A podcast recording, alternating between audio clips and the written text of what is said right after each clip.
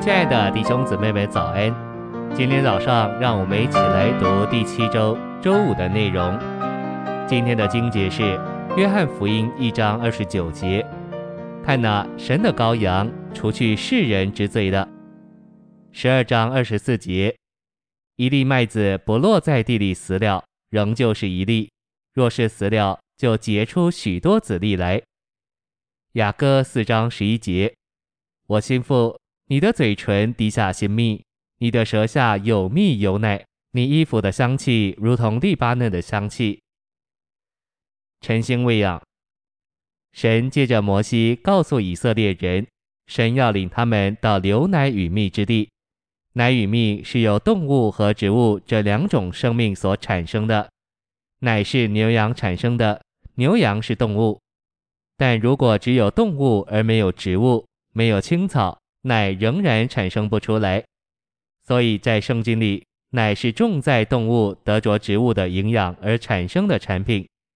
蜜也是一样，小小的蜜蜂是动物，但若没有花，没有植物，蜜蜂就无法产出蜜。所以奶和蜜是形容一种地，不是满了毒蛇猛兽，乃是满了牛羊和蜜蜂，满了青草，也满了花。牛奶与蜜就是指明。这块地上满了植物的生命，也满了动物的生命。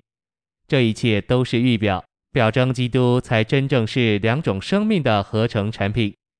试镜者约翰看见主耶稣时，就说：“看哪，神的羔羊。”这指明动物生命。主耶稣说他自己是一粒麦子死了，这指明植物生命。主耶稣是两种生命的调和，他这生命所产生的是奶与蜜。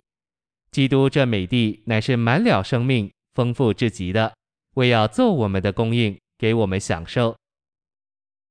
信息选读：神以他的智慧，用牛奶与蜜的说法来描述美地的丰富。奶与蜜乃是植物生命和动物生命结合而成的产品。奶出自吃草的牛，动物的生命因着植物生命的供应而产生奶。所以，奶是两种生命调和的产品。蜜的原则也是一样，蜜与植物的生命很有关系，绝大部分是来自花朵和树木。当然，有一部分的动物生命，小蜜蜂也牵涉在内。因此，在产生蜜的事上，两种生命一同合作，这两种生命调和在一起，蜜就产生出来。奶与蜜表征基督的丰富来自他生命的两方面。虽然基督是一个人位，他却有动物生命所预表之救赎的生命，以及植物生命所预表之生产的生命。一面，基督是神的羔羊，以救赎我们；另一面，他是大麦饼，以供应我们。两种生命都是逾越节筵席的一部分，因为在逾越节有羔羊和无酵饼加上苦菜。这些生命配在一起，给神的赎民享受。然而，神呼召的目的不是给他的百姓在埃及一点动物生命和植物生命的享受，乃是要把他们领进牛奶与蜜的宽阔之地。今天在教会生活中，你有把握你享受基督做美地吗？我能见证，我每天都在享受基督做牛奶与蜜的宽阔之地。我心腹。你的嘴唇滴下新蜜，你的舌下有蜜有奶，你衣服的香气如同利巴嫩的香气。